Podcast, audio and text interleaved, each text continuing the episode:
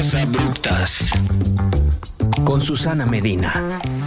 Están escuchando Mezclas Abruptas, yo soy Susana Medina y este es el último episodio, no de la temporada, porque acá no se van a manejar temporadas, pero sí en un rato porque me voy a tomar un descanso en diciembre. Eh, así que aprovechen para escuchar los episodios de Mezclas Abruptas que no han escuchado. Eh, aprovechen también para suscribirse y recomendárselo a muchos amigos para que cuando regrese en enero esto no sea un campo desierto. Eh, y bueno, aprovechen también mucho este episodio porque es con alguien que se volvió mi amigo bien rápido. Eh, su nombre es Alex Patri. Eh, se hizo amigo mío en un concierto de Petita Mi en la Ciudad de México. De hecho, Petita Mi también vino a Mezclas Abruptas. Eh, acaba de lanzar una canción que se llama Deja Vu con, con, de la mano de, Pepe Pecas, pero bueno, su proyecto musical es Patri, como su apellido. Es el segundo argentino en venir a Mezclas Abruptas. Eh, pero quién sabe qué número de argentino sea en haber llegado a México. Lo que sí sé, y que él me contó rápido por WhatsApp cuando le dije, boludo, pásame tu bio, eh, es que llegó a México en el 2016 con un proyecto llamado Perdidos en Tokio, que compartía con el baterista de la maldita vecindad, nada más y nada menos. ¿Lo dije bien? Sí, con Miguel Sabaj. Y otro argentino que es Fernando, que Nada, empezamos a venir y lo conocimos a, Miguel aquí. Ahora me cuentas, deja acabo la presentación. Mm. Eh, también ha tocado con Andrea Franz. Eh, acompaña a muchos músicos en vivo de la escena nacional, eh, entre ellos Andrea Franz, Daniela Espala, Madame Recamier, Victoria Reed, Fármacos, Motel, Costera y Carlos Avilés. Actualmente está colaborando con los Dynamite en este gran regreso y es ingeniero de sonido y productor. Vamos a hablar de su trabajo y también ya que está tan en contacto con tantos músicos de la escena, un poco hablar de la creatividad del otro, cómo entenderla, cómo manejarla, cómo retroalimentarla, cómo dejarla ser si no te gusta. En fin, eso va a estar bueno, entonces va a haber mucho chisme musical. Ahora sí, Alex Patri, bienvenido a Mezclas Abruptas. hola, hola, ¿cómo te va? ¿Cómo te sientes siendo el último episodio de Mezclas Abruptas de esta temporada? Me, muy bien, siento que es importante, ¿no? Después de un gran camino, llegar a este momento y, ser el personaje me, me, pone contento. Ahora sí, cuéntanos, cuando, cuando zarpaste hacia México y llegaste, ¿por qué fue? ¿Y por qué te quedaste? La historia, empecé a venir como en 2012 más o menos a México, de gira con una banda que se llamaba Mar de Java y esa era mi banda con la que, a la que le dedicaba todo desde 2005, por ahí hasta el 2012, 2013. Y vinimos a tocar y mm, vine un festival en Monterrey que tocamos con Celso Piña, con Inspector y nosotros quedamos como que, wow, directo, sin saber absolutamente nada de México, llegamos a Monterrey, tocamos en un mega festival y fue como, ¿qué es este? ¿Qué es otro planeta? Sí, creo que del sur por lo menos yo no tenía ningún concepto de México formado, no tenía ni idea antes de venir. Y la verdad que desde esa vez me flashó. Y también en 2007 conocí a Mike Hernández, en Argentina, en el estudio donde trabajaba. Mikey Hernández de Los Dynamite, Rey Pila y ahorita, ¿qué más? Está con ahora está con Reino. Y con Reino. Sí. Y nos hicimos amigos, le festejamos el cumpleaños, hicimos un asado increíble y él estuvo feliz. Y quedé en contacto con él siempre. Siempre veía que él estaba haciendo cosas súper interesantes. Y Argentina como que tuvo un pico de crecimiento económico como en esa época, 2005, 2006, 2007, y luego empezó a decaer y fue como Dije, si quiero seguirme, seguir dedicándome a la música, voy a tener que buscar una salida porque sí sentía que era difícil y el tiempo de recuperación económico del país iban a ser 10 años. dije, sí. 10 años es un chingo. y así que por eso decidí venir y me vine de gira en, una de estas giras con Perdidos en Tokio y, y, le dije a mi familia, la verdad es que si consigo algo medio fijo económico me quedo. Que ya ir y venir, iba y venía dos veces al año y era mucha lana en avión y todo y me ofrecieron ser el ingeniero de la Capilla de los Muertos, que era el venue del Perro Negro. Ok. Me lo ofreció Mikey, obvio. Eso estaba en el centro, ¿no? no sí, en Donceles 66. Y fue hermoso porque pasaron miles de bandas. Eh, hacía sonido, creo que de martes a domingo. Venían bandas de todo el mundo, bandas chidas. Ajá. Eh, y bandas de las peores también, todo. Así que ahí también me abrió la puerta a muchos músicos que conocí, porque mucha gente me topa de esa época ya. Bueno, ya conocemos por qué estás aquí. Y perdón que cambie el tema tan abruptamente. Em, Vamos a hablar mucho de, de, esa escena y de todas las bandas y músicos que han pasado frente a ti desde que estás acá. Pero lo primero que hacemos cuando invitamos a un músico a este programa es un quiz. Como que tú puedes hablar mucho de ti, me puedes decir dónde vienes, quién es tu familia y todo, pero este, este quiz es para saber qué tipo de persona eres y cuáles son tus valores y prioridades.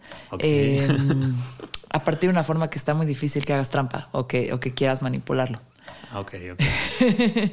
este quiz musical es empieza y esta pregunta la verdad es, es, de mis favoritas y justo ahorita que es muy polémica y que, y que yo he cambiado de opinión respecto a esta. La pregunta es, estás en un naufragio, tienes un bote, en ese bote solo cabes tú y una persona más y en el agua está Kanye West y Taylor Swift. ¿A quién rescatas? Oh, sin dudas. A Taylor. A Taylor.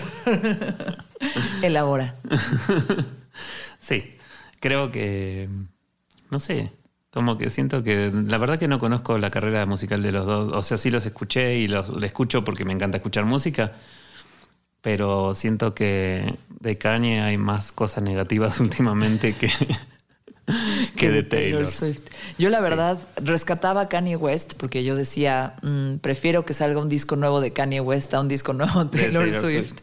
Eh, y yo era muy, muy, muy, muy fan de Kanye. De hecho, todavía en el episodio de Petita a mí lo defendimos. Sí, no. No, y ahorita ya como que siento que no necesito que no esté para que no siga cagándola. Pero también ahorita me gusta que Taylor Swift está un poco encabezando la guerra contra Ticketmaster. Sí, y chance lo que no logró Eddie Vedder y Pearl Jam, lo, logre Taylor, lo logre Swift. Taylor Swift. A mí lo que me gusta, eh, vi un documental de, de, Kanye, que no me acuerdo cuál es, que habla de su marca de ropa y todo, y como que sí lo sentí muy superficial también, ¿no? Como que, como que perdió un poco eso, esa mística. Igual me pasa mucho que uno idealiza a sus ídolos demasiado o personas que ni conoce, pero se hace una idea, ese holograma que hacemos de cada persona que conocemos es medio Sí. bizarro a veces, ¿no? Y sí me desilusionó verlo y dije, "Ah, mm, no sé si me convence tanto. Ahora va. Esta pregunta usualmente la hacía con Feist y con, y con Cat Power, pero a ti lo voy a cambiar para mujeres de la escena nacional con la que sé que de repente haces cosas. Hay una, queda solo una rebanada de pizza, ¿ok? Solo una rebanada de pizza. Y se la tienes que dar a una persona o a la otra, a una mujer o a la otra. ¿A quién prefieres darle la pizza? ¿A Madame Recamier o a Julieta Venegas? Oh, obvio, Madame. Los amigos primero siempre. Y Madame es de mis favoritas. ¿Y qué hace Julieta en tu estudio el otro día? Eh, Se puede decir. Está produciendo algo con Dan y con Milo. Ah, pero no sé, no sé qué más. No sé si Ah. música nueva, si para alguna película que en Topetitud hace mucha música para película. Ya. Así Topetitud que- es un estudio que está. Es sí, en Coyoacán. Eh, es un hermoso estudio, es de Paco Ayala y de Milo Freudeval. Y mm, ahí estoy trabajando de ingeniero. Así que también pasan mucho, conocí muchos músicos chidos. Me, me tocó hacer ahí a Los Ángeles Azules. Estuve trabajando con Flip de Jumbo. Ahora vuelven unos días también. Ahorita me cuentas de Los Ángeles Azules. Chan, chan, chan, Chan, chan, chan, chan. Ok. Tienes que cuidar a alguien en su mala copa. Así, se le pasaron Uf, las cheves y tienes que cuidar a alguien en su Odio mala a los copa. borrachos, odio a los borrachos. Odias a los borrachos. Bueno, están súper borrachos y súper puestos. Eddie Vedder y Kurt Cobain. ¿A quién prefieres cuidar en la mala copa? Ah, Eddie Vedder. ¿Por Soy qué? mega fan, mega fan de Pearl Jam, mucho más que de Nirvana. ¿Sí? Sí, de siempre, como que en la secundaria nos marcó mucho en el grupo que teníamos de amigos, que era muy raro porque éramos mega fans del fútbol, éramos como... Sí. Y yo era el único que iba por la música. Pero todos mis amigos que no tenían nada que ver con la música conectaron con Los Ceros del Silencio y con Pearl Jam. Entonces era como que en todas las pedas, en todas las fiestas era Pearl Jam full. Y se nos hizo verlo la primera vez que fue a Argentina, que fue increíble. ¿Sí? Increíble. Que, se, que la gente se quedó cantando como un minuto, dos minutos de Black y Eddie Vedder empezó a llorar, a llorar y se... No, fue- Ahí te Me va. emociona. Opinión polémica. a ver, tire. No me gusta Pearl Jam. No mames. Hay unas rolas que, ok, pero no me gusta Pearl Jam. Me da como, se me hace un... Sobre todo la parte como de letras, se me hace de repente muy cursi. Eh, y como que, no sé, pero Eddie Vedder me parece uno de los hombres más guapos que han pisado esta tierra. Pero también... Eso no justifica, no y justifica sí la soy música. muy fan de Nirvana. Pero me vas a decir que Kurko no está guapísimo. El, el Kurko también es, es- es muy, muy guapo, ¿sí? No es completamente mi estilo, pero súper, sí hubiera salido con él, ¿sabes? Este es mi tema. Aunque soy más fan de Nirvana, creo que hubiera preferido cuidarle la mala copa a Eddie Vedder, porque siento que es más buena onda. Igual el Kurt me iba, iba a andar así como ondeado, bajón, y me iba, ya sabes, Sí, y sí, me iba a iba a poner peor. Y siento que a lo mejor en su, en su, en su mala copa el Eddie Vedder eh, tiene, siente entusiasmo incluso ahí, ya sabes. Total. Me lo imagino así abrazándote, ¿no? Dándote besos, sí. Sí, sí, sí. Sí, la neta, soy, Nirvana obviamente me marcó un montón al principio, ¿no? Escuchaba Metallica, Nirvana y me acuerdo, tengo una imagen patente de mis 11, 12 años en el colegio con mis compañeritos y todos escuchando Metallica, Nirvana, Green Day. ¿Te acuerdas del primer cassette CD, no sé qué fue para ti que te dieron? Que tuviste, Eh, que tú tengo- elegiste. Ah, que yo elegí, mira, Ajá. o sea, nosotros teníamos cassette y tocadiscos, entonces vengo escuchando, tenía, escuchaba, era fan de los discos de mi papá, que entre Ok. esos estaba Black Sabbath, Led Zeppelin, Yes. To- Todos esos discos los escuchaba de, de muy chiquito y eran mis favoritos. De cassette tengo como un recuerdo mega de giros de Fito Páez, porque me acuerdo que cuando sonaba esa rola me volvía loco en cassette. Pero no lo elegí yo. Después lo que pasó fue que em, llegó el CD y compramos un equipo de- en la casa de reproductor de CD. Y ahí fuimos y compramos como varios discos. Me acuerdo que compramos el Joyride de Roxette, Ok. Canción Animal, el Black Sabbath, Black Sabbath, el Paranoid y uno de Vivaldi. Soy fan, mega fan de ese disco de las cuatro estaciones de Vivaldi. Porque bueno, ese era el gusto de mi viejo, pero yo siempre digo que me daba como, como vergüenza escucharlo por ahí adelante de mis papás, pero cuando se iban ponía a full la música. Black No Sabbath querías a aceptar pleno. que sí te gustaba. Eh, Sí, bueno, esas cosas que uno de chiquito piensa, ¿no? Yo me acuerdo que le robé a mi papá, no, no fue mi primer CD. Bueno, chance sí fue mi primer CD, pero fue robado. Eh, el de el The Bodyguard de la película que Whitney Ah. Houston cantaba todas las rolas. Creo que ese fue el primer CD que, que tuve, de cierta forma. Qué chido. Eh, pero creo ¿Cassette que fue? así que me compraron y el primero creo que me regalaron uno de Mercurio, de pop, Explota Ah. ya corazón, o no sé, la del Fran en temblor. Algo así espantoso y me muero de la vergüenza. También mi primer concierto fue uno de Luis Miguel.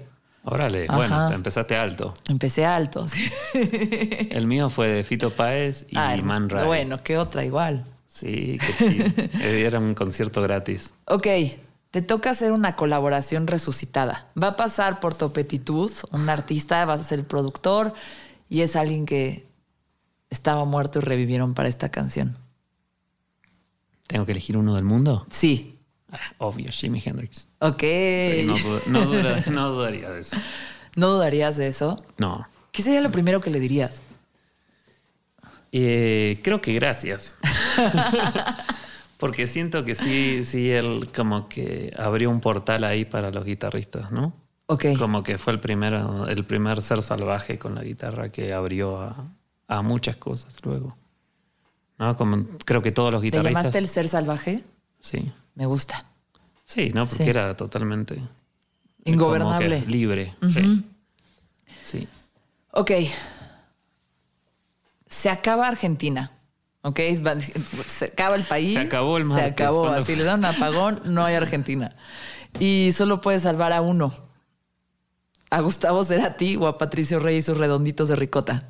Uf, qué difícil. Esa es la polémica siempre. Sí, sí, sí. Si le dices a un argentino como, ah, me gusta Cerati, como mexicano, ah, no sabes nada, los redonditos. Y la verdad a mí no me gustan los redonditos. ¿Cómo no? No, lo que pasa es lo que siempre hablamos, ¿no? Como que es una banda que, que tiene demasiada cultura popular que si no viviste es muy difícil, ¿no? Uno al final tiene muchos. Es lo que te contaba de Pearl Jam o de Héroes del Silencio. Para mí eran los Héroes del Silencio la primera vez que lo escuché dije, ¿qué es esto? Y me llevó un montón de tiempo, pero al final era, es parte de cultura de mi grupo de amigos y de mi- los hermanos más grandes de mis amigos. Entonces creo que eso es lo que, lo que los hace importantes. Y eso es otro de los discos de mis primeros discos, fue La mosca en la sopa de los redonditos de ricota. Entonces eso salvas para el mundo. Salvaría a ti. Ah, ok. Muy bien. Ahorita estábamos hablando de, de cómo se hace música en Argentina. Lo vamos a hablar más adelante, pero terminaría salvando a Cerati por...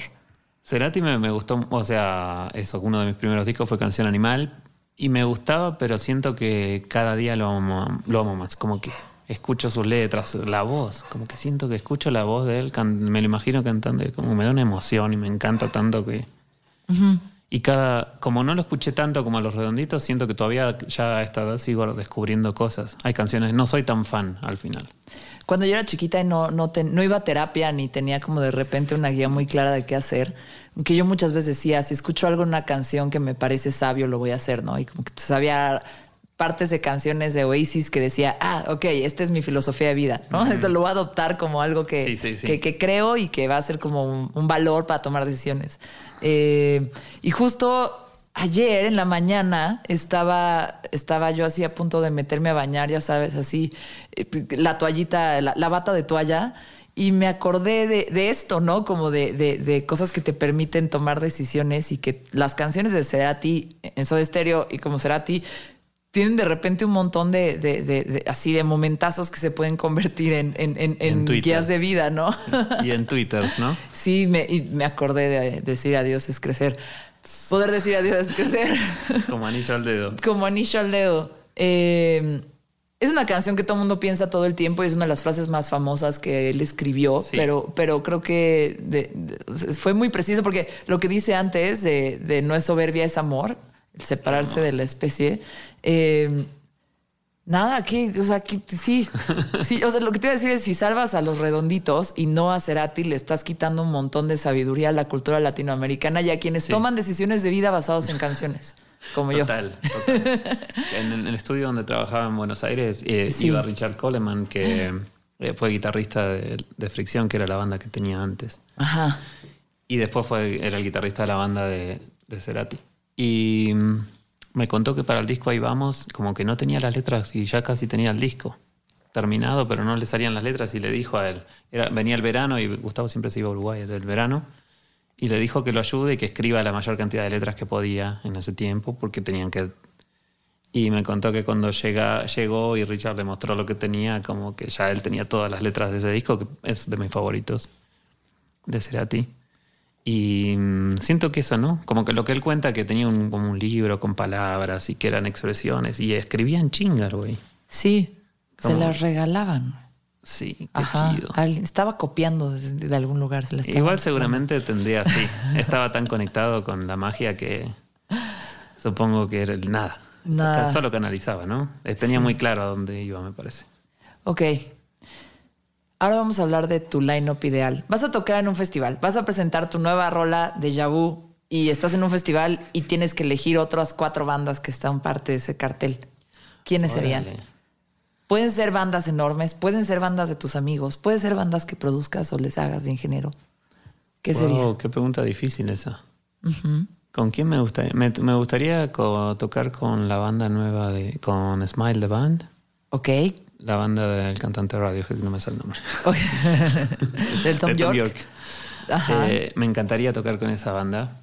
Eh, yo digo que acerques tu silla tantito para que no tengas que estar incómodo. Sí. ok. Eh, creo que esa sería una de las bandas con las que me encantaría. Luego me encantaría que esté TV on the Radio. Ok. Increíble. Sí. Y. ¿Me falta otra? Es una de mis bandas indie favoritas. Sí. Como que sí, siento que momentazo. Y se ah, te olvidan, a mí se me olvidan mucho. Me tardo mucho en, como acordarme. Reconectar, ¿no? Y también tienen momentazos en las letras que orientaron mis decisiones de vida muchísimas veces. Bueno, creo que me gustaría que el recital lo cierre Gustavo, obviamente. Ok. Como solista. Oh, no. Hay que revivirlo otra vez. Sí. Muy bien. Y otra banda, eh, eh, Los Dobbs. Una banda inglesa, The Dobbs. Ok. Que es una banda que adoro, que no fue muy conocida. Y la otra vez en el bar, mi bar favorito, que es el The Irish Pub, en The Duke of, Lisbon, estaba sonando esa rola, que es una de mis favoritas. Y dije, ¿cómo puede ser que mi bar favorito ponen una banda under o media muy poco conocida? Y dije, oh, hay una conexión muy... Tengo que regresar a este lugar. Sí. Nota se llama The Duke of Lisbon, está en la calle de Lisboa, en la colonia Juárez, y es un... Es, es como un pub inglés irlandés pero muy pulidito, muy bonito. No es de cadena como el King's Pop y todo eso. Este está, está, es, es precioso, todo es de madera. Ajá, está curado. Y además, la comida está deliciosa. Hay un chicken tikka masala que. y la, che, la cheve, pues obviamente hay de draft que de barril, de Cosaco, by the way. Ahorita nos estamos echando una charro, pero, pero ahí está, está muy bien la cerveza de, de- de barril. Nada, excelente lugar. Totalmente. Que nos inviten gratis por este, así de que. Se lo vamos a mandar. Ajá, cuenta sí. infinita. Se los mandamos, ¿no? Sí, sí, Buenísimo. Ah, y aparte tú ya eres amigo del dueño. Excelente. Me hice de ir. Sí, hazte socio, boludo. de, em, Entonces quedó. Quedó en eso. Doves, Smiley, Smile the Band. Smile the Band, perdón. No sabía que eso estaba pasando. Y bueno, podría ser Pearl Jam también. Ah, modesto, modesto cartel. Bizarro, un poco bizarro. ¿Y tú podrías pero- decir que del sonido que estás haciendo ahorita con esta canción, algo de ahí es directamente influencia? ¿O solo fue tu lista Santa Claus máxima? Eh, Dobbs sigue siendo mi influencia siempre. Como que siempre es mi referencia. Es muy gracioso porque cuando produzco, uno siempre se nutre de, de influencias, ¿no? Del, del mood y del tipo de sonido que, que uno quiere, pero al final yo siempre termino escuchando The Love is Strong de los Rolling Stones, Dobbs, eh, Roxette, Michael Jackson. Como que es bizarro porque no entiendo por qué hago eso porque no tiene nada que ver. Sí. Pero hay algo que como que siempre estoy como escuchando. Escucho mi rola y pongo alguna de esas de mis favoritas. Oye, vi un artículo, creo que en la pandemia, no sé si era de Pitchfork, pero justo estaba hablando de que cuando. que, que llega un momento en nuestra edad donde dejamos de descubrir y buscar música nueva, eh, como que ya no lo disfrutamos y preferimos regresar a lo mismo, regresar a lo mismo, regresar a lo mismo, ¿no? Pero decía mucho que, o sea, que es normal porque ya quieres regresar a un lugar que conoces y ya no estás tan abierto para otras cosas, pero que es una gran herramienta seguir buscando bandas nuevas, músicos nuevos, artistas nuevos, no como profesional, simplemente como fan, porque de alguna forma obliga a tu cerebro a abrirse a nuevas ideas, a abrirse a nuevas, como entender otras cosas, ¿sabes? Ni siquiera tanto con palabras. Eh, y, y como una especie de estímulo a como seguirte alimentando, aunque no seas un músico, aunque no vayas a hacer Sí, música, sí. sino simplemente esa actualización permite que tu cerebro pueda absorber muchas más ideas en otros ámbitos. Obviamente no sé dónde está el link, pero lo voy a buscar. Si lo encuentro, se los paso. Igual creo que esa es la, es la tarea número uno del pro- de la gente que produce, ¿no? Como que la idea es escuchar un disco diferente cada día. A veces se torna difícil, pero a mí creo que es la chama que más me gusta. Como. Y tengo mi lista ahí en el Spotify de Patrick que se llama Los Espíritus Libres, donde pongo las bandas que voy descubriendo y sumo alguna canción. Porque también se te pierden en este mar de música que tenemos ahora. Antes tenías un disco, lo escuchabas y ya quedaba en tu Ajá. Ahora a mí me ha pasado que no guardé canciones y después ni siquiera me acuerdo el nombre, nada, y no las encuentro nunca más en la vida. Si no, yo soy muy eh, screenshoteo y lo abro, Claro. intento abrir en Spotify en ese momento para acordarme. Para, sí, yo también me bajo un disco que ya me quede porque si no pasa. Bueno, ponemos el link de ese playlist en tu, en tu, Dale. en tu YouTube. Hay uno, hay uno muy chido que tenía este Danger Mouse, el Brian Burton. Obvio, soy mega fan de ¿Cómo esa se lista. llama? Eh, Jukebox, El Music Box. sí. Jukebox, ¿no? Ah, Jukebox, sí, Sí. sí, sí. Saca, Total. e- ese me gustaba muchísimo. Y también tenía uno. Ay, Tiene como una aplicación, creo, en la que van cargando música, lo único que es random Sí. también. Entonces de repente te cambia toda la lista. de repente cambia toda la Entonces lista, si no te la guardaste, perdiste también.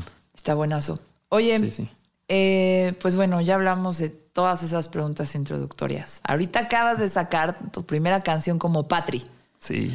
Para ayudar a la gente, porque estás haciendo, discúlpame, va a entrar la marquetera un desmadre con el, con el buscador. Para encontrar la música de Patri, tienen que poner en su Spotify P espacio A espacio T espacio R espacio I. Exacto. Igual estoy No tratando de podías cambiar. juntarlo, boludo. Está que lo hice de todo emocionado y dije, qué bien que se ve separado. Y después cuando salió la rola y la quise buscar fue como, qué puta madre. Sí, así que voy a, estoy intentando que me cambien el nombre. No sé si lo lograré, pero sí que lo junten porque sí es un bajón. Ya. Oye, Supongo que también el algoritmo tiene que aprenderlo. el- el- sí, pero creo que nadie Es lo. difícil. Cuando yo escuché Patri, es- escribí Patri entero. Y ya después me tuve que regresar al link que vi en tu Instagram y todo. Eh, pero bueno, platícanos, platícanos de Deja Vu, eh, de la canción, de cómo nació. Yo la he tenido pegada to- de todos estos días. No solo porque sí la he tenido, o sea, la he estado escuchando para el show, pero también eh, porque la pones un montón en tu Instagram ahorita. Y entonces la traigo aquí y siento que es una muy buena rola, muy buena este, muestra del indie rock.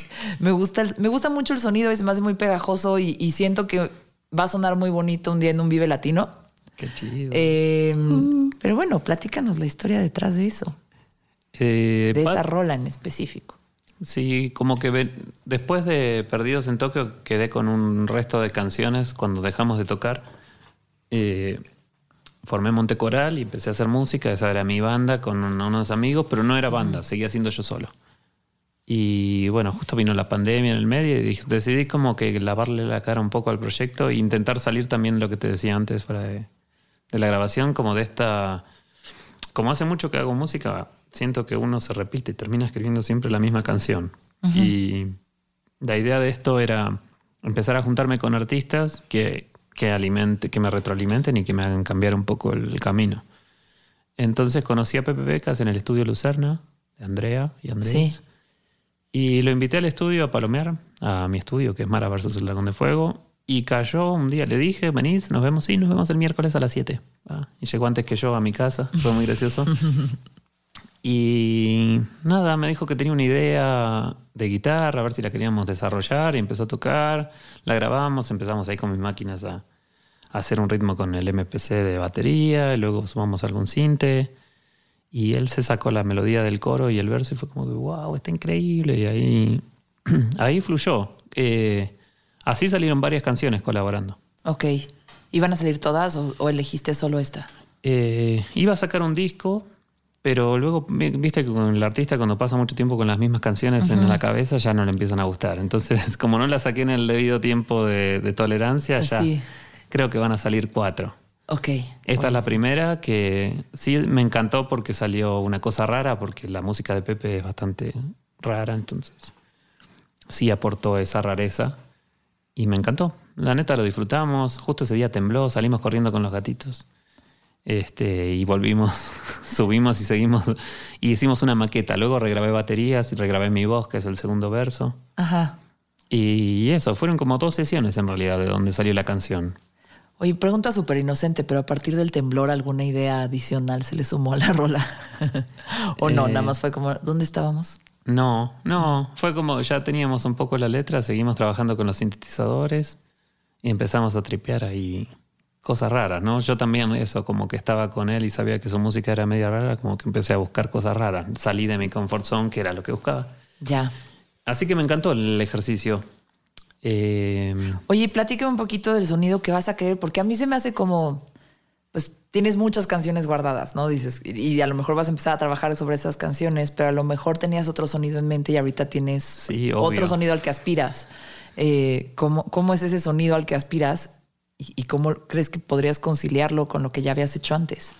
Eh, ese es un dilema. Creo que para el artista, como que yo soy ese tipo de artista que va, escucha música y se emociona y ya quiere hacer. Es como que soy ese personaje que escucha música electrónica y quiere hacer un disco de música electrónica. Y escucho rock tradicional y quiere hacer un disco de rock tradicional. Me encanta la música, me encanta todos los géneros. Creo que cada uno tiene su magia, ¿no?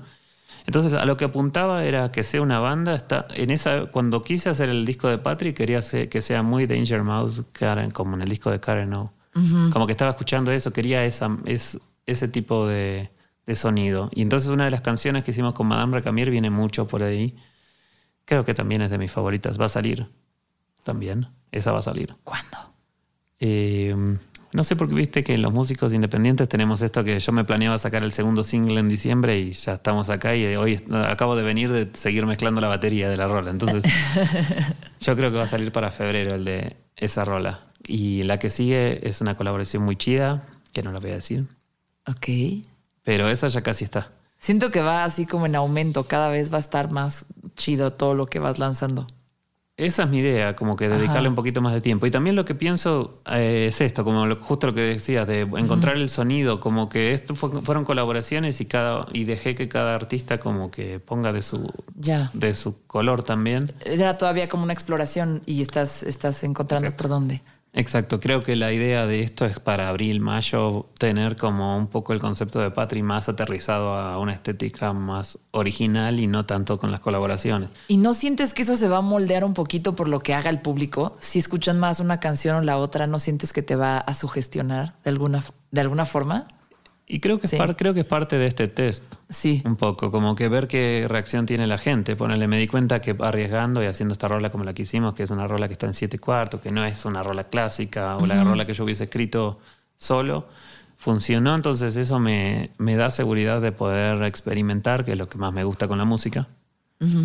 Y uno muchas veces no quiere experimentar porque piensa en la gente, no sé, tenemos eso los músicos. Eh, pero estás abierto a de repente ver, o sea, a lo mejor tienes de esas rolas una favorita y no es a la que mejor le va. ¿Estás abierto a ver la data de tus canciones ahorita en esta fase de exploración y colaboraciones y decir, órale, chance lo que más pegó fue... Ah, lo digo desde como una persona de marketing y que hace esas cosas como que obviamente ves y mira, la, pues la, data dice esto. Y, yo sentiría que como que, ¿sí? Soy el anti-marketing. O sea, me encantaría poder hacerlo, pero siento que no. Pero inevitablemente lo vas a ver porque vas a ver las reproducciones que tiene tu sí, Sí, obvio, chico. El Spotify for Artists me da gracia verlo. Te da gracia, no te lo tomas en serio. Está increíble. No me lo tomo en serio, pero me gusta el juego. Es que el otro día justo hablaba con un amigo. Para mí es un juego, no. No sé, yo creo que la única forma de que esto funcione es haciéndolo y volviéndote medio maquiavelo. Y yo no soy ese personaje siniestro. No soy tan calculador y siento que está buenísimo para alguna gente, pero a mí me gusta hacer. No sé, me cuesta, me cuesta mucho ir con el, con el marketing al 100, ¿no? Pero a lo que me refiero más no es tanto el marketing, es de alguna forma vas a ver esa data y puede afectarte. O simplemente decidiste, ah, está, está la data, pero de todas formas más bien ya fuera y con el tiempo que pasó, no voy a ver la data y yo voy a decidir hacia dónde dirigir mi sonido un poco basado en este experimento sin que me importe la data. Me, te estoy, No sé si te estoy estresando con este conflicto. Yo no, sobrepienso todo muchísimo. Me encanta porque justo hablaba eh, con un amigo que nos juntamos a filosofar y de nuestras carreras y ver cómo mejorarlas o cómo tratar de hacer algo chido. Y yo le decía, al final yo tenía esta idea de hacerlo muy como el sonido de esta banda que era medio vintage y un poco con mucho sintetizador y todo. Y de repente se te a mí se me van por las ramas la, la artística de mis proyectos. Como termino haciendo todo, siento que me entro en un loop medio bizarro en el que termino haciendo lo que puedo y no lo que quiero. Ya. Y me pasa algo también que ahora lo, me estoy, lo estoy aceptando eso también. Entonces digo, está bueno porque al final me gusta fluir. Hay veces que escribo una letra y no me convence del todo, pero después la quiero cambiar y tardo horas y, y le doy cambio y cambio y cambio y no pasa nada. Y digo, también esta bajada de data de una letra que escribo en dos minutos, artísticamente es una expresión increíble. Para mí es un, como que es una canalización de algo, por algo sale, ¿no? Ok. Entonces también le estoy dejando que eso fluya un poco. Oye, y ahorita que dices que está, le estás canalizando por algo, ¿de dónde sientes que te viene a ti la música? A ver, ahí te voy a poner contexto para, para en otras entrevistas hemos hablado de que pues hay ahí como unas las musas y los dioses y te lo pasan y eres un vehículo y sale o la otra postura que es más lo que tú traes y tu trabajo y, sabes como un poquito más centrista en, en, pues, tu ego. Eh, de a ti de dónde te vienen las canciones a, lo mejor es así como de, ah, bueno, yo pues haciéndome café. Hay una anécdota, creo que es de Prince, no me acuerdo quién era, que decía que él trabajaba todo el día porque decía, si no, las buenas ideas se las agarra Michael Jackson. Entonces siento que las ideas están en, el... Bueno, creo que tenemos, eso estuve leyendo muchas muchas cosas de ciencia y eso me encantó esta teoría de que estamos conectados, como que en vez de nuestros cerebros están conectados por una matriz o por una red, como el aire nos comunica. Sí. Y, las ideas creo que están en esa matriz. Y... Mm, las encontrás trabajando. Y eso me pasó. Justo estaba súper bloqueado escribiendo y medio que me bajoneaba porque no, me daban ganas de escribir nada. Entonces dije, bueno, hay que escribir un poco todos los días, un poco todos los días. Y de repente hace unos días me encontré escribiendo algo que realmente me gustaba y llegué a un lugar en el que antes lo hacía fácil porque escribía todo el día, ¿no? Como estaba muy en, con la otra banda que tenía en Argentina, estaba súper enfocado, entonces mi idea era hacer la mejor canción que pueda y estaba todos los días escribiendo. Y acá con la chamba, con mantener la casa y con todo lo que hay que hacer, se te pierde. Y también porque la Ciudad de México es brutal, ¿no? Yo siempre le digo, cuando viene algún extranjero, les digo que saliste de joda un sábado y envejeciste ya en México. Volviste dentro de 10 años a tu casa, ¿no? No salgas con, mexicanos y tienes que hacer algo al día siguiente. Total. Entonces creo que eso, ¿no? Como que está, está en la mente, hay que, hay que cacharlo trabajando. Ok, así te toca a ti. Ahora, también es una respuesta muy práctica de alguien que también es productor y es ingeniero. Eh, y no siento que sea una mezcla abrupta, pero también me imagino que en el proceso creativo como que hay más eh, aspectos o, o caras profesionales en ti trabajando en audio, ya sabes, que, que en los músicos en general, ¿no? Porque no todos producen, no todos son ingenieros de repente, no todos están haciendo mezcla, algunos solo, ¿sabes? Tocan la guitarra, cabrón, y eso es lo que saben hacer. Sí, Eh, sí, sí. ¿A ti cómo, cómo te funciona esta mezcla de las tres cosas mientras estás trabajando? ¿Cómo te ayuda y cómo te atora? Creo que me atora más de lo que me ayuda. Eh, la primera vez que fui a Sonic Ranch, el dueño del Tony me dijo como que tenés que decidirte, porque Sí. al final que sos ingeniero, productor o músico. Y, y yo admiro a la gente que hace todo bien, porque al final hay mucha gente que admiro y que hace todo bien. Sí. ¿no? Siento que eso, uno puede hacer todo y... ¿Estás diciendo que haces todo bien? No, no, no, no. Ay. Lo que digo es que uno puede ser bueno en todo, entonces hay que intentarlo. La única forma es haciéndolo. Está Y ta- hermoso, sí. Lo que te va a llevar, siento que te lleva más tiempo, Sí. ¿no? Como que si, porque siento que si solo estás enfocado en tocar la guitarra, yo antes me estaba enfocado solo en la banda y siento que sí fluía un poco más que ahora. Sí. Tocaba todo el día, practicaba ocho horas por día. Ok. Ahora no practico tanto guitarra. Siento que después bueno, la experiencia, no sé, me dio como una facilidad para, sonar- para ser más. Siento que soy más musical, pero no tengo la destreza en los dedos que tenía antes. Ya. Entonces creo que eso, uno va, va adquiriendo un poco de callo, un poco de oficio y, y empieza a enfocarse un poco más, creo. Creo que eso, eso es lo que estoy buscando, al menos, ¿no? Lo que siempre Sí. busco. Y creo, también creo que como artista soy de esos artistas muy cambiantes que siempre anda eh, emocionado con cosas nuevas. Entonces también disfruto y lo acepto, ¿no? Me encantaría, siempre digo, me encantaría poder ser ese güey que solo escucha metal y tiene su banda de metal y puede hacer metal. Porque yo era mega metalero. La, y después dejé la certeza. metal. ¿Te, sí. te gusta la certeza? ¿A quién no? Ajá. Pero si no, Pero siento ¿Cómo- que yo me aburro cómo- un poco Ajá. de eso. ¿No? Como que siento que es difícil. No sé, a veces pienso en ACDC y digo, qué loco, tantos años haciendo como la música muy parecida y todo. Y es un mega viaje, es una mega banda, soy mega fan, ¿no? Pero yo no me veo como artista haciéndolo. Y, y seguramente no alcance esa perfección que alcanza esa gente porque eso es mucho tiempo haciendo algo parecido o tratando de mejorar eso que tenés, ¿no? sí. Pero bueno, creo que hice las paces con eso y digo, hay que fluir y a ver qué sale. Oye, ahora platícame un poquito. Ahorita, justo antes de grabar, me dijiste que ya no querías hacer música como argentino. Y te pregunté a qué te refieres. Y yo, pues música como la de Cerati. No, eh, lo que pasa es que cuando vine, cuando venía las primeras veces nos decían que sonábamos a música argentina. Yo decía, ¿cómo a música argentina? Y sí, canción, una canción de, de verso, coro, las melodías, como que sí, siento que estamos un poco atrapados, estaba, bueno, por lo menos mi generación, está un poco atrapado en eso. Y eso es lo que siento que está bueno del trap y de la música nueva que salió, que sale con otros fraseos, con otras formas de canciones, con otros Sí. efectos. Y me encanta. Me- como productor me encantan las cosas nuevas. Me encanta que haya sonidos nuevos, como texturas, y eso me parece súper interesante. ¿Y como músico te pone nervioso? ¿O no? ¿O también te encanta que haya géneros nuevos y música nueva? No, me ¿O es- encanta, me encanta. ¿Sí? Sí, me encanta. No se, no se siente como intimidante. Sí, te sentís desolado, como bueno, yo me siento como que digo, "Vergas". pero también te, me da esa, eso de que hay mucha gente haciendo cosas y, y es como que decís, podés experimentar e irte a los extremos que quieras, al final hay que hacerlo, ¿no? Hay que animarse. Ok. Bueno, a ver, chisme de la escena nacional. ¿Quién es el mejor guitarrista de México? De lo que tú has visto pasar en los foros, en los estudios. ¿Quién es el mejor guitarrista mexicano? Ahorita, actual.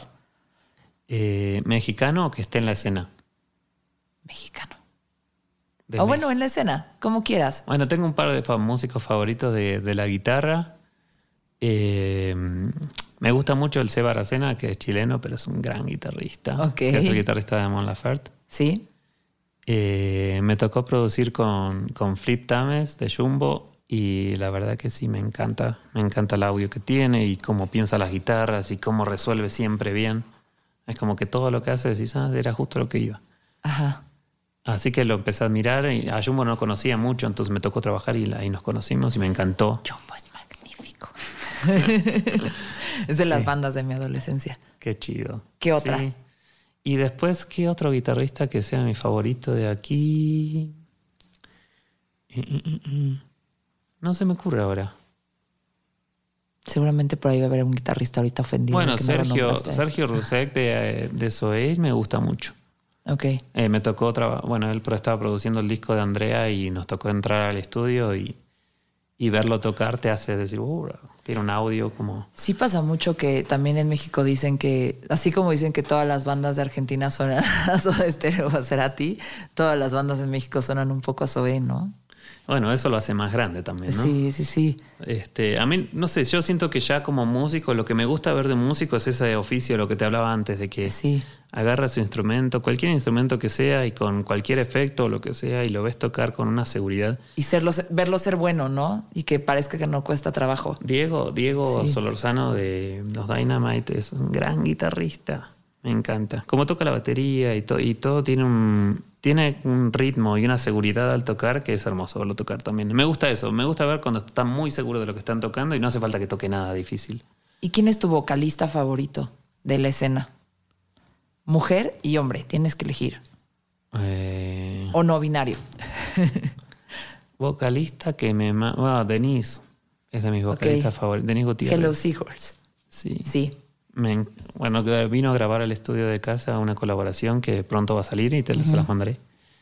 Eh, y fue brutal, es brutal.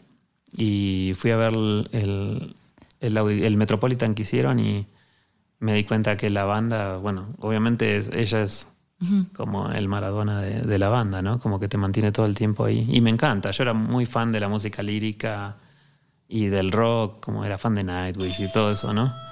Ajá. No, ten- no tengo, hay mucha gente que tiene prejuicio con la línea, con la, no con esa mezcla. Y me parece que es impresionante. Y después eh, me encantan los cantantes que, que escriben, ¿no? Los cantautores. Sí. Soy mega fan de León. Ok. O sea, siento que León, sus letras y su forma de interpretar es mágica. ¿no? Yo también. ¿Quién no? Hace, hace poco hice un viaje especial de, de- de plantitas mágicas eh, y de repente salió una frase en mi viaje como un aprendizaje que, que parecía letra de, de León Larregui. Y dije esto no tiene nada que ver.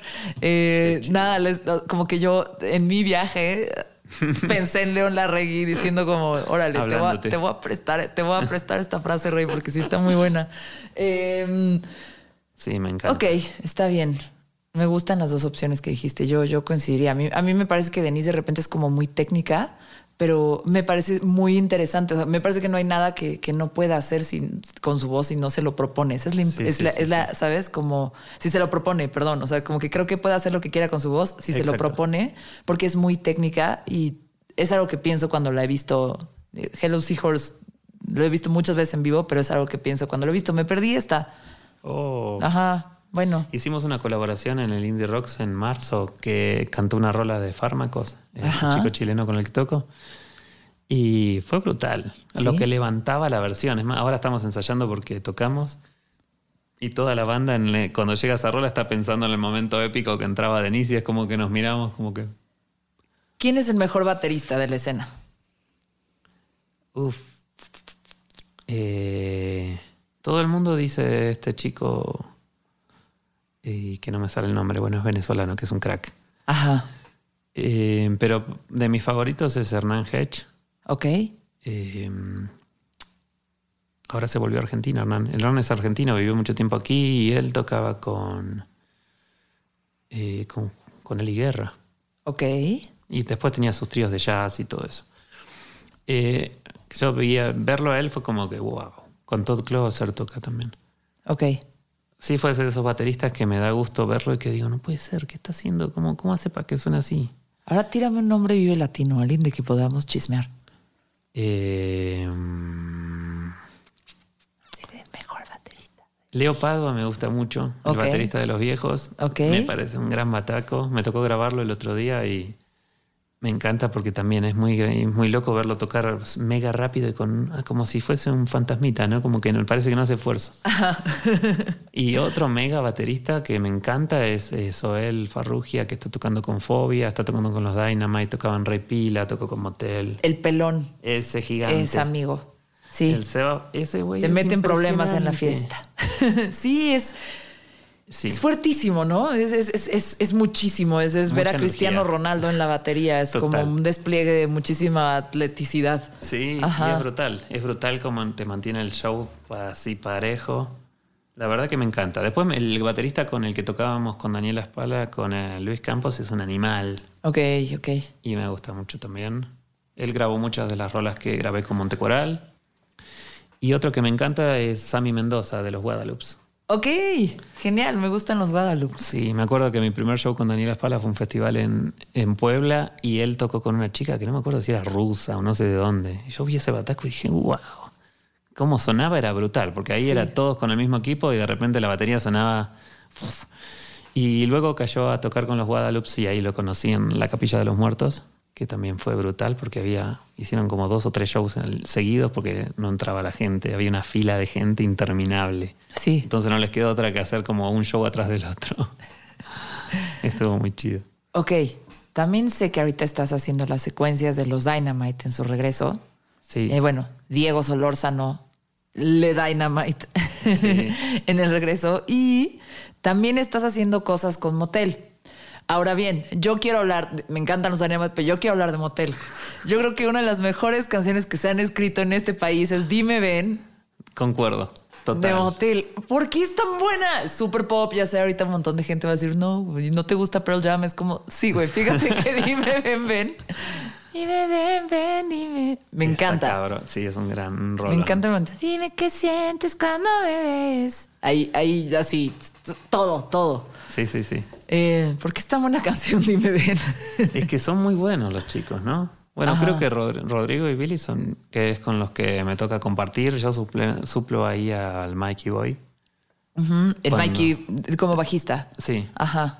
Y la verdad es que son muy buenos, o sea, sí hacen muy bien su chamba, ¿no? Ajá. Y la otra vez me contaban el productor que tiene, que hizo esas rolas, que la canción había arrancado como una balada, justo Dime Ven, y luego la, este güey les propuso hacer las rockeras y fue un hitazo, ¿no? Sí, porque era una canción de pop, bueno, del mundo pop, cuando estaba como levantándose el indie rock. Y, parecía de repente una rola de los Killers, pero, pero no, era una rola de pop mexicano que, que súper poderosa y pegasteosa y, y, ajá. Yo como que no tengo, como vine tan tarde, no, no tengo idea. O sea, yo fui a tocar a motel sin saber absolutamente nada, sin conocer ni una rola. Y Mikey me dijo, hay un show en una semana que no puedo ir, ¿te aprendes las rolas? Y yo dije, sí, dale. Y de repente me pasaron 16 canciones y dije, chale, ¿cómo voy a hacer y nada, salió, estuvo bueno. Estuvo bueno, me las aprendí, me pasaron las canciones y ahí me dije, wow, están buenísimas, son puros hits. O sea, la lista de temas son 16 hits, súper catchy. Y a mí me gusta mucho tocar con la banda, la verdad. Siempre hay gente que dice, ah, motel, sí, super pop, pero en vivo es una banda mega rockera. Sí. Y tiene un bandón aparte, porque muchas veces toca o el Children de Café Tacuba, eh, o toca el Zurdo Ortega, que es, ese es uno de los bateristas también brutales, mega virtuoso, que está tocando con Sin Bandera, creo, no me acuerdo con quién ahora. Ajá. Y. No, con Camila. Camila. Me imagino que debe ser súper divertido tocar con Motel porque es pura canción que ella pegó. Y, que y la gente se vuelve loca. Sí, la gente se vuelve loca. Sí, estuvo increíble, está increíble. ¿Cómo, ¿Cómo es la diferencia o cómo la sientes tú? Porque obviamente la hay, pero ¿cómo la sientes tú cuando tocas con otros músicos, cuando tocas lo tuyo? Eh, ¿cómo, ¿Cómo te acercas a eso? ¿Cómo. Me imagino que algo... es, muy diferente. en una de esas te sientes hasta más libre cuando no son tus canciones, ¿no? Sí, total. Uno, Porque no pienso absolutamente en nada que no sea la música cuando no son mis canciones, ¿no? Es como voy a disfrutar y tratar de... También que es una chamba, ¿no? Al final uno muchas veces se piensa que con las bandas grandes y todo, pero tenés soundcheck medio rápido, que no te acostumbras, no te sentís tan cómodo y al final tenés que hacer la chamba bien y tenés que estar concentrado en eso, ¿no? No es que estás ahí ah, disfrutando de la vida. A veces tenés que estar concentrado en que no pase ninguna cosa extraña para que el show fluya. Este, pero me encanta eso de no tener la presión de, uy, no se vendieron tickets o se vendieron tantos, y, o de que también uno cuando es dueño del proyecto que tiene que llevar todo y también mi proyecto es chico, entonces como que hay que hacerse cargo, no tenés un staff que se hace cargo. Eh, la neta sí, disfruto de las dos. Pero sí me gusta mucho tocar con artistas porque siento que toco y disfruto de la música nada más. Ya, buenísimo. Algo que yo te quería, como que creo que en cada episodio de Mezclas Abruptas, sin querer queriendo, aprendo algo. Entonces ya se me empezó a hacer como costumbre que con cada episodio vea qué lección podría obtener de esa persona, del invitado, como qué, qué, qué experiencia de vida a lo mejor me da curiosidad y siento que podría resolver alguna duda interna o exploración que tengo. Eh, y entonces la neta es que cuando te invité dije, ok, más allá de su música y su proceso y quién es él, me encantaría que él también hablara un poquito de cómo es convivir con la creatividad de otros, ¿no? Y respetarla y protegerla y sumarle, eh, ¿no? Ya que pues estás en contacto con tantos músicos y tantos artistas en diferentes frentes, ¿no? Sí, sí, sí. Nada, no sé, no sé qué decirte. De entrada es la pregunta, la primera pregunta. Em, ¿Cómo le haces cuando estás trabajando con otros músicos como para proteger su creatividad y que siga siendo lo que es? Eso como productor siento que es una, eh, es una duda recurrente porque muchas veces uno no, sabe si tiene que hacer mucho o tiene que hacer poco. Lo que me gusta de haber trabajado, trabajé de asistente un par de veces en Sonic Ranch eh, con Richard Casuso, que me invitó a ir la primera vez con, el, con un disco que fue el disco de Dave Sitek y Daniel Ledinsky, que era de los, de los Neverly Boys. Dave Sitek, es el guitarrista de TV on the Radio. Exactamente. Y productor. Productor de Yeah, Yes. Produjo un disco solista de Liam Gallagher. El, una lista de créditos increíbles. Y mm, me gustó ver el trabajo de ellos porque, nada, él es un productor que hace y genera y es muy creativo y trabaja mucho desde no sé, como tiene como una intuición musical que me encantó ver y cero técnica. No, no, está pensando solo en la técnica, está solo pensando en que en la música. Y después me tocó, terminamos esa sesión y me tocó trabajar con un productor que también bastante grande de Nueva York, que hacía, hacía varias bandas grandes. Y estábamos haciendo una banda de metal. Y él estaba callado, sentado, y cuando veía que la banda se atoraba, decía, vamos por acá. Sí. Y me mamó ver ese extremo de un güey que te propone todo y te da como todas las herramientas para que vos trabajes y el otro que nada. Entonces, Solo te ayuda a desatorar bloqueos. Claro.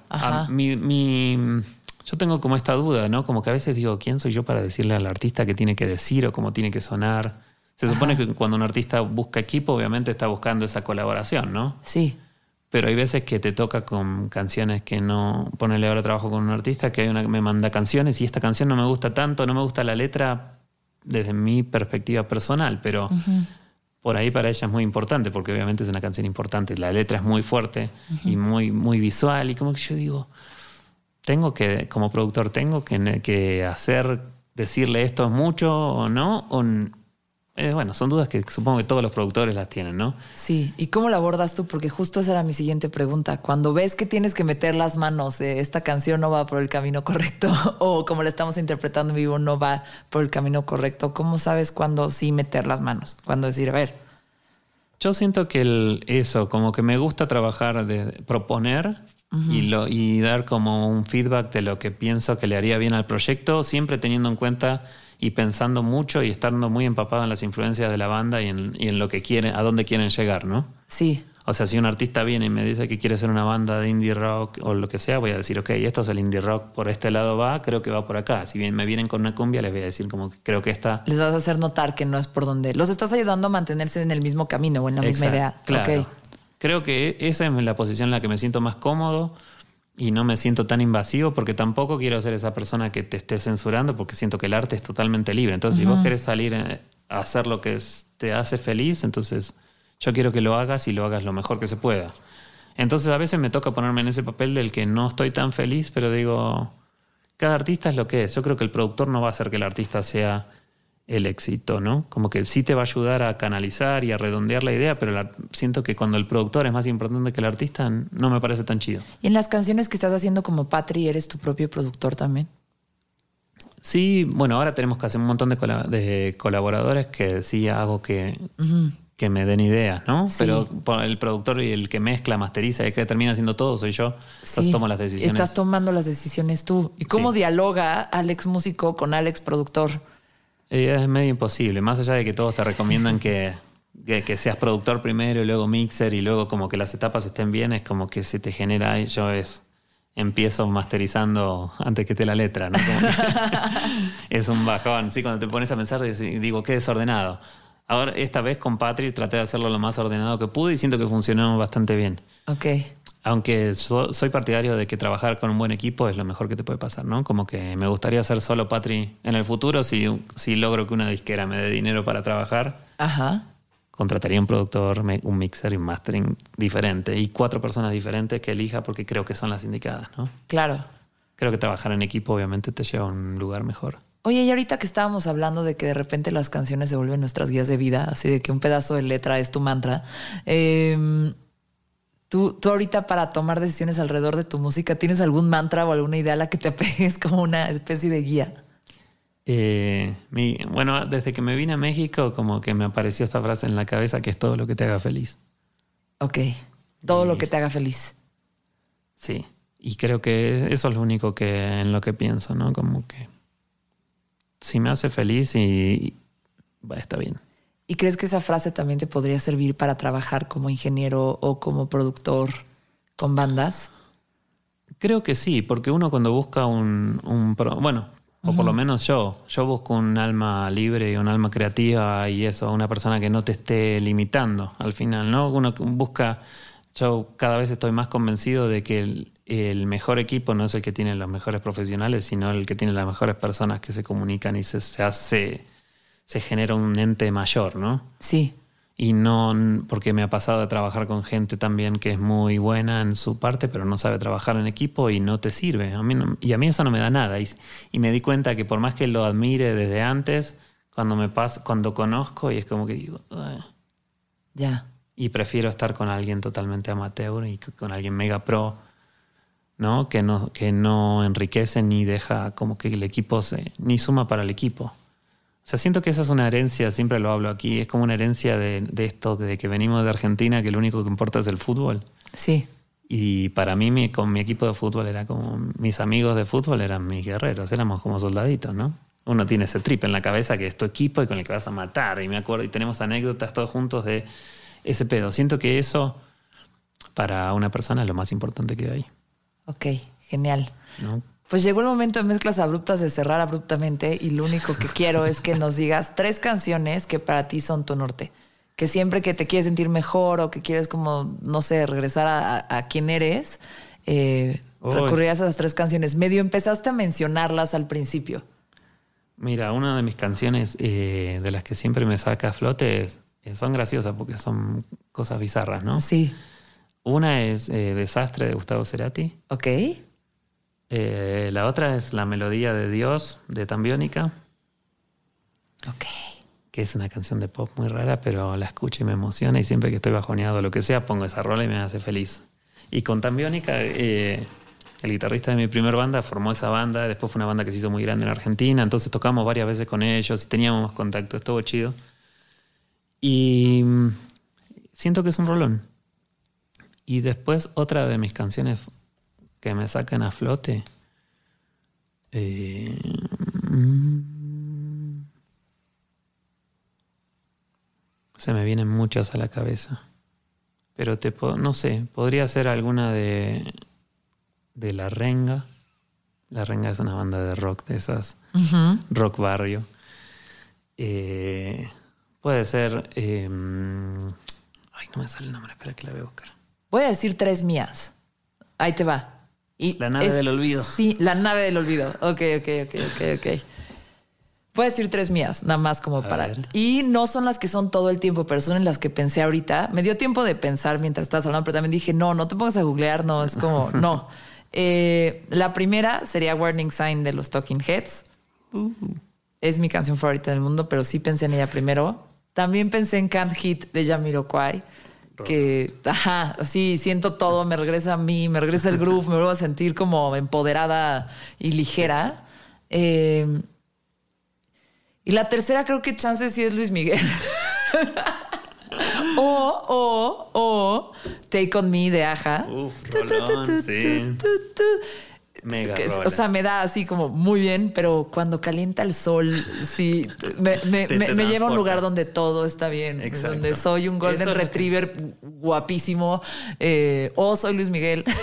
Bueno, otra de las canciones que me lleva a mi- de las canciones que me lleva a casa siempre es eh, El Anillo del Capitán, Los Anillos del Capitán Beto, El Anillo del Capitán Beto de Spinetta. ok, Y siento que esa rol, no sé, hay algo que que, que te lleva, que me transporta a un lugar seguro, ¿no? Con esas canciones. Ok. Yo Y- tengo que saber más de Spinetta. Está chido, está chido. Hay tanta música que eso, hay veces que se me olvidan los artistas, ¿no? Como que de repente digo, No, te tienes que acordar de lo que te acuerdas. Y yo sin pena me acordé de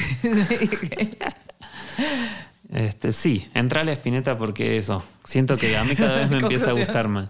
Luis Miguel Spinetta. Cuando uno escuchaba tanto en Argentina y cuando me vine, a- me hago unos mates y pongo Spinetta y es como que. Es Ya. como tomar un ribotril, supongo, algo así, para, para mi estado de ánimo. Buenísimo. Eh, Pues creo que con eso acabamos. Eh, me gusta mucho, me- quiero quedar sobre todo con la idea, porque me gustó mucho que un poco tu mantra o tu guía desde que llegaste a México es lo que te haga feliz, todo lo que te haga feliz. Sí. Eh, y creo que es una muy buena decisión, una muy buena como directriz para tomar decisiones en la vida, pero también en lo creativo. Que estén cómodos, no piensen más, no vean los stats del Spotify ni los stats de nada. Totalmente. O véanlos e ignórenlos. Sí. Úsenos para el mal. Gracias, Alex Patri. Pueden encontrar su nueva canción, Deja Vu, en Spotify y en todos lados. Yo uso Spotify, por eso Sí. se me ocurrió primero. Eh, pero lo pueden seguir en guion bajo, Alex Patri guion bajo, y lo pueden seguir en quién es Patri también. Eh, y cuando escriban su nombre, por el momento, hasta que lo cambie, es un espacio entre cada, entre cada letra. P, Exacto. espacio, A, espacio, T. Así, hasta el final. Gracias por darte una vuelta a Mezclas Abruptas y por ser el último episodio de la disque temporada. Gracias a ti. Me encantó. Hasta luego y nos vemos en 2023. Mezclas abruptas. Con Susana Medina. Sigue o suscríbete a este podcast para recibir un nuevo episodio cada semana. Deja una reseña. De preferencia cinco estrellas. Excelente servicio. Y si quieres seguir la conversación, busca arroba mezclas abruptas. Mezclas abruptas. O arroba Susy Rain. S-U-Z-Y Rain de lluvia en inglés. En Twitter o Instagram. Mezclas abruptas con Susana Medina.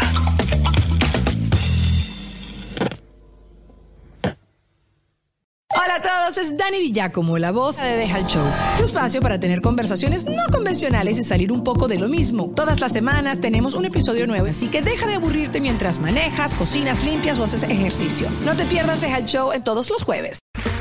Okay, round two. Name something that's not boring. A laundry? Ooh, a book club.